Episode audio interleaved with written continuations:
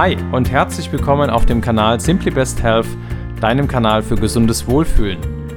In der heutigen Folge wollen wir uns einmal mit dem Thema Hunger beschäftigen. Ein überlebenswichtiges Gefühl, dem viele Menschen aber nicht mehr richtig vertrauen können. Wir essen mehr, als uns gut tut und wir wollen uns einmal damit anschauen, woran das liegt, was Mangelerscheinungen damit zu tun haben können, wie Schlafmangel dazu führen kann, dass wir mehr essen und wie wir gesund und natürlich unseren Hunger beeinflussen können.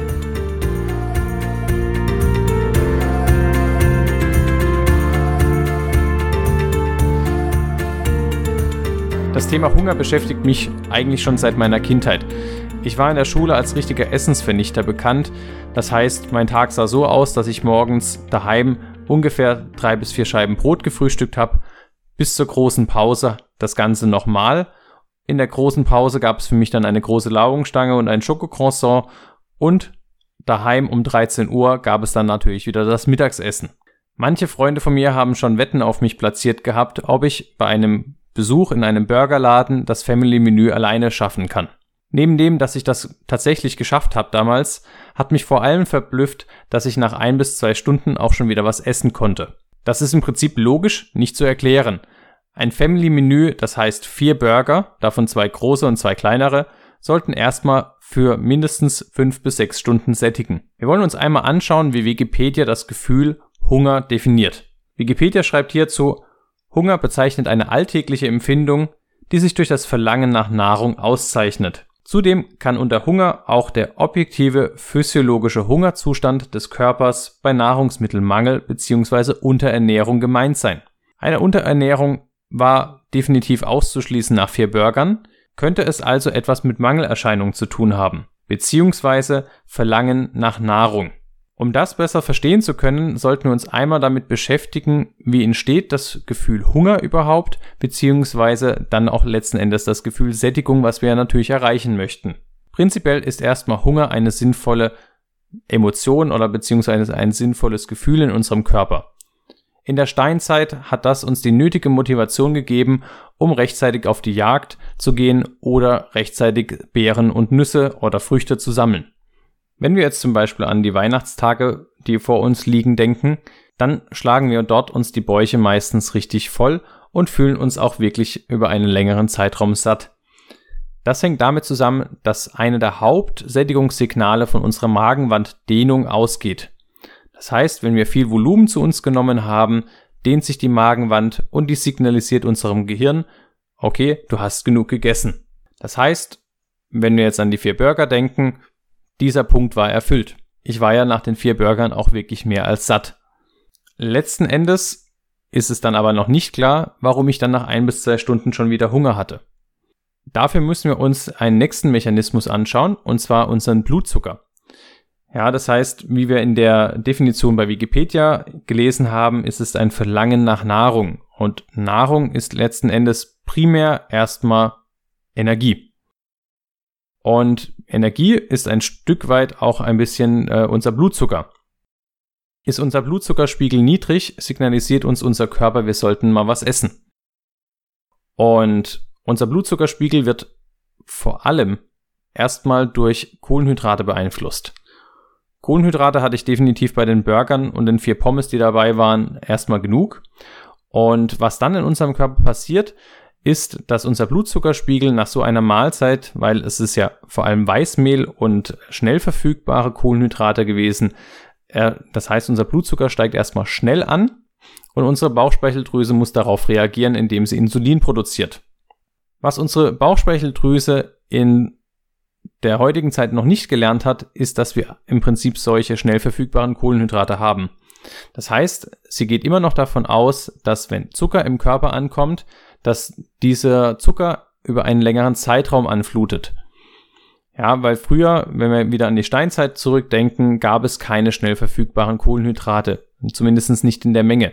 Da haben wir ganze Früchte gegessen, da war dann noch viel Flüssigkeit dabei, da waren Ballaststoffe dabei. Oder ja, im Prinzip Getreide zum Beispiel gab es gar nicht oder wenn nur als äh, ganzer, ganzes Korn. Also, was jetzt letzten Endes passiert ist in meinem Körper, der Blutzuckerspiegel ist schnell angestiegen Unsere Bauchspeicheldrüse erkennt das und produziert das Hormon Insulin. Und das hat dann dazu geführt, dadurch, dass sie gedacht hat, es kommt noch mehr Blutzucker ähm, über einen längeren Zeitraum, hat sie mehr produziert, was meinen Blutzuckerspiegel dann wieder nach ein bis zwei Stunden hat abfallen lassen. Und deswegen hatte ich nach ein bis zwei Stunden auch wieder Hunger. Dementsprechend können wir uns schon mal äh, zwei Sachen merken. Sättigung wird dadurch hervorgerufen, dass unsere Magenwand gedehnt wird und wir sollten etwas essen, was nicht zu unseren äh, zu einer solchen Blutzuckerachterbahn führt. Dementsprechend ist es wichtig, dass wir also wasserreiche Nahrung zu uns nehmen, sprich Gemüse und prinzipiell auch Obst, da dadurch unsere Magenwand gedehnt wird und auf der anderen Seite Kohlenhydrate mit Ballaststoffen auf jeden Fall aufgenommen werden und am besten auch noch in Kombination mit Fett. Da Fett sozusagen die Aufnahme unserer Kohlenhydrate auch nochmal verlangsamt. Ein weiterer Punkt, der etwas schwieriger zu benennen ist, ist letzten Endes unser Körper signalisiert auch, was uns fehlt. Das konnte ich zum Beispiel bei jungen Frauen oft beobachten, die einen niedrigen Blutwert haben, also einen niedrigen roten Blutfarbstoff, meistens aufgrund eines Eisenmangels die haben häufig Lust unterbewusst auf rote Beete. Und rote Beete ist, wie man weiß, eisenhaltig. Dementsprechend hat der Körper ein Signal gesendet, genau das brauchst du jetzt in diesem Moment. Dementsprechend, wenn wir immer wieder hungrig sind und nicht richtig satt zu kriegen, kann das auch wirklich sein, dass wir einfach einen Nährstoffmangel haben. Dementsprechend ist es wichtig, dass wir uns sehr unterschiedlich ernähren, aber auch sehr vollwertig. Das heißt von allem etwas. Das werden wir in den nächsten Folgen, wo es dann, wenn es darum geht, ähm, welche Fette sind gut, welche, wie viel Proteine brauchen wir zum Beispiel und wie gehen wir mit Kohlenhydraten um, da werden wir das Ganze nochmal genauer betrachten. Wenn wir uns jetzt das Thema Sättigung etwas genauer anschauen, dann müssen wir uns definitiv auch mit den Hormonen nochmal etwas genauer beschäftigen. Ein ganz wichtiges Hormon ist zum Beispiel das Leptin. Das wird von Fettzellen ausgeschüttet und zwar kontinuierlich. Das heißt, wenn wir viele Fettzellen haben, ist auch unser Leptinspiegel eigentlich hoch. Dementsprechend, wenn wir viele Reserven haben, sollten wir eigentlich länger satt sein. Das Fiese ist, wenn wir zu viel Fettzellen haben, stumpft unser Körper gegen dieses Signal des Leptins ab. Und dementsprechend fällt sozusagen dieses Sättigungsgefühl sogar unterhalb des Niveaus ab, was bei schlanken Menschen mit wenig Fettzellen der Fall wäre. Neben dem Leptin, was von Fettzellen kontinuierlich ausgeschüttet wird, gibt es das Krelin. Das Krelin, vom Namen her erinnert es vielleicht eher an einen Zwergennamen bei Herr der Ringe, sinkt nach dem Essen und steigt dann langsam wieder an. Das heißt, Essen führt zu einer Abnahme des Hormons und wenn das Hormon abnimmt, äh, steigt unser Sättigungsgefühl. Wenn wir jetzt zum Beispiel nicht ausreichend schlafen, haben Forscher festgestellt, wenn wir zum Beispiel drei Tage lang nur vier Stunden am Stück schlafen oder die Schlafqualität sehr schlecht ist, nehmen wir am nächsten Tag drei bis 400 Kilokalorien automatisch mehr Nahrung zu uns, weil wir uns müde und energielos fühlen. Und häufig haben wir dann besonders Lust auf Zucker bzw. Süßes. Und das kann unter anderem an dem Hormon Krelin liegen, da Krelin bei Schlafmangel ansteigt und dementsprechend bei euch ein Hungergefühl auslöst und bezieh äh, beziehungsweise es dauert länger, bis eure Sättigung eintritt. Generell ist es für uns auch sehr wichtig, dass unsere Ernährung uns auch befriedigt, also uns ein gutes Gefühl gibt. Und für die guten Gefühle, da ist vor allem das Serotonin sehr wichtig. Das Serotonin, das ist unser Glücksmacherhormon und es erzeugt in uns dieses wohlige Gefühl nach dem Essen, wenn wir uns richtig ein leckeres Essen gegönnt haben. Umgekehrt, vielleicht kennt ihr das, wenn ihr frisch verliebt seid, vergesst ihr manchmal das Essen. Das liegt dann daran, dass euer Serotoninspiegel schon aufgrund des Verliebtseins hoch ist und in euch ein Sättigungsgefühl auslöst. Es gibt Lebensmittel, in denen ist zum Beispiel relativ viel Serotonin ent äh, enthalten. Ein Beispiel ist Schokolade, die ja bekanntlich glücklich machen soll, oder reife Bananen. Das Fiese ist allerdings, dass Serotonin, was von der Nahrung aufgenommen wird, nicht unser Gehirn erreicht. Da gibt es eine sogenannte Blut-Hirn-Schranke. Das kann man sich vorstellen wie eine sehr strenge Grenzkontrolle. Dementsprechend müssen wir uns anschauen, wie kann dann Serotonin vermehrt in unserem Gehirn ausgeschüttet werden. Und hier ist tatsächlich unser Insulinspiegel wichtig. Wenn unser Körper Insulin zum Beispiel bei der Aufnahme von Kohlenhydrate ausgeschüttet wird, dann wird Tryptophan, die Vorstufe von Serotonin, vermehrt in unser Gehirn aufgenommen. Und dementsprechend kommt dann die Serotoninproduktion auch in unserem Gehirn in Gang und wir fühlen uns nach dem Essen wohl und glücklich. Besonders stark ist dieser Effekt, wenn wir die Kohlenhydrate mit Eiweißen kombinieren. Dementsprechend kann ich mir durchaus vorstellen, dass wenn wir uns Low Carb ernähren, also mit einer Ernährung mit wenig Kohlenhydraten, fällt es uns etwas schwerer, dabei glücklich und zufrieden zu sein. Ein weiterer Grund, warum wir auf ungesunde und fettige bzw. kalorienreiche Ernährung stehen, ist der Grund, dass wir bei kalorienreicher Ernährung Dopamin ausschütten. Und Dopamin ähm, löst in unserem Belohnungszentrum starke Impulse aus. So stark, dass das auch bei Suchtabhängigen sozusagen der Mechanismus der Entstehung ist. Dementsprechend bei Alkoholabhängigen, Drogenabhängigen, diese Sucht funktioniert über den Botenstoff Dopamin. Und genau diesen Mechanismus kann auch kalorienreiche Ernährung äh, bei uns auslösen. Deswegen gibt es auch solche Konstrukte wie Essenssucht, dass man gar nicht aufhören kann zu essen.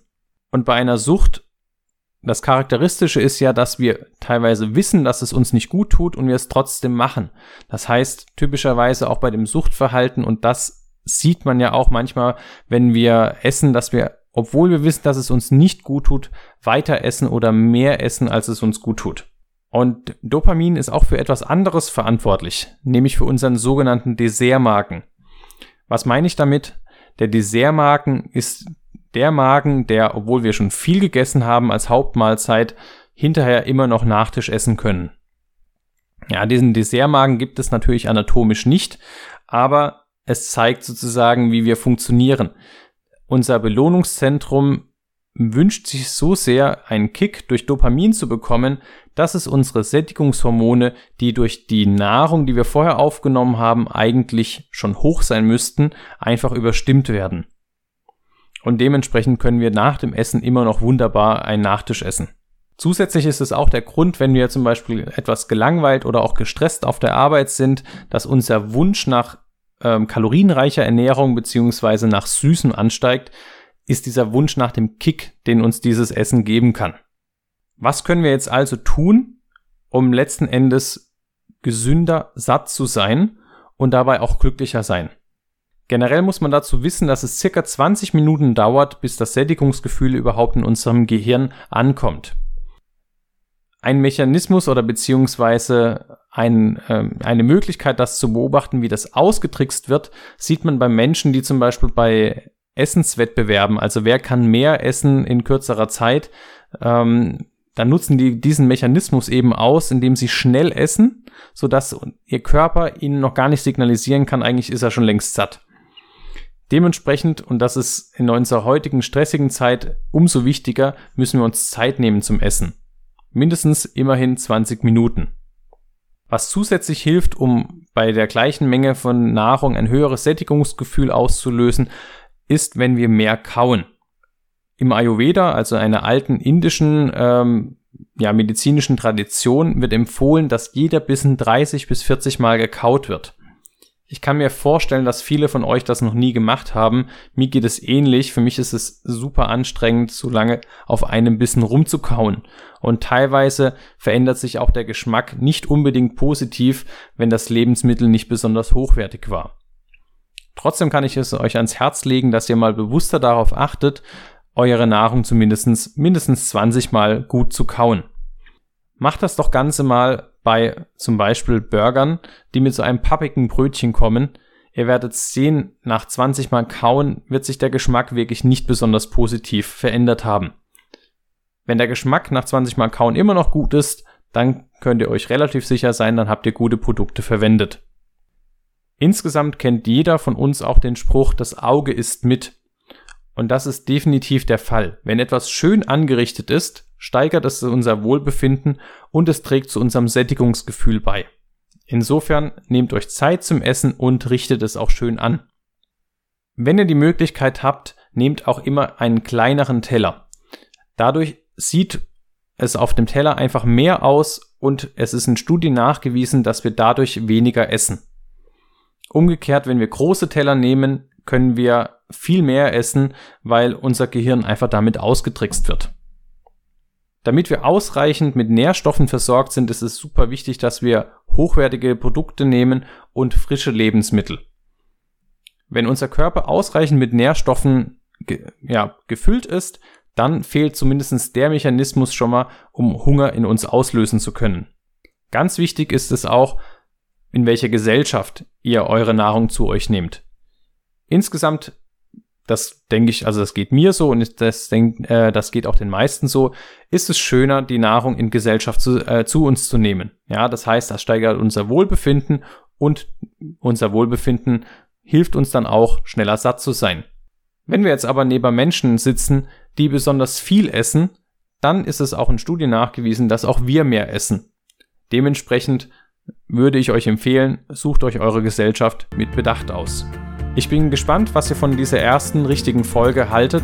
Lasst mir gerne eure Kommentare und eure Fragen unterhalb dieser Folge da. Und wenn euch diese Folge gefallen hat, würde es mich freuen, wenn ihr einen Daumen nach oben gebt.